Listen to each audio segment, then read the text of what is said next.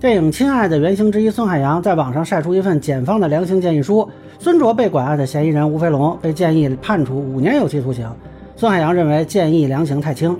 那么这个量刑建议是否有问题？大家好，我是关注新闻和法律的老梁，让我来跟您聊聊这事儿。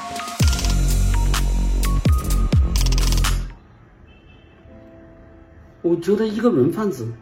偷走孩子两名孩子，就这个判五年，就判五年。这去年十一月份抓的，现在已经半年多了，那不还很快就出来了？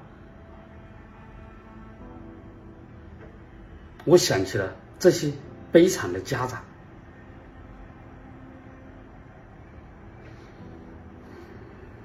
嗯，这事情我先跟大家说一下结论啊。虽然孙海洋先生的情绪我很理解啊，但是就目前透露出来的信息，呃，检察机关的这个量刑建议是没什么问题的，而且呢，其实已经是顶格建议了啊。那我看有些网民说要联名签署不同意这个量刑建议啊，这个应该是无济于事的。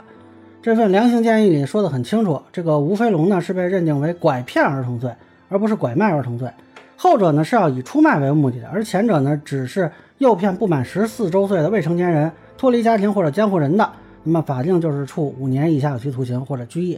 所以呢，就算检察机关不建议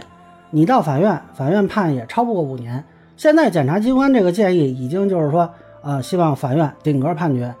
那我觉得问题呢，可能是在证据层面，就是虽然可以确定是吴飞龙当时拐走了孙卓。但是没法确认他是否因此获利，啊，也就是说呢，他的下家的证据可能没找到，啊，那现实中也有这种情况，就是比如说，呃，他拐骗了一个儿童，他本来想自己这个养的，结果呢，养了一半，忽然就是说，啊，他觉得，呃，是不好或者怎么着，反正他就给卖了。那也有说啊，中间他拐卖，准备要卖，但是呃，到手之后他因为喜欢或者什么原因，他又没有卖的，这个现实中这些情况也都是有的。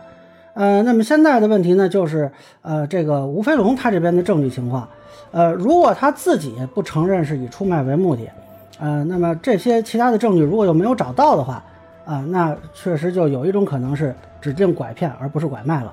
一般这种情况很少发生在于呢，一方面是根据交易链条啊就可以找到他们收钱的证据，另外一方面有很多人贩子在预审阶段呢，他会出于想立功啊什么的，会主动供述其他的收买者。那么他跟这些人的交易情况呢就比较清楚，呃，但我想这个吴飞龙应该是比较狡猾啊，或者是在审讯阶段没有供述这方面信息啊，或者是后来可能又翻供了啊，也可能是不是有人什么人给他支招，呃，反正这个这样案子呢确实时间是久远了一些，寻找证据比较困难啊，可能会有一点问题。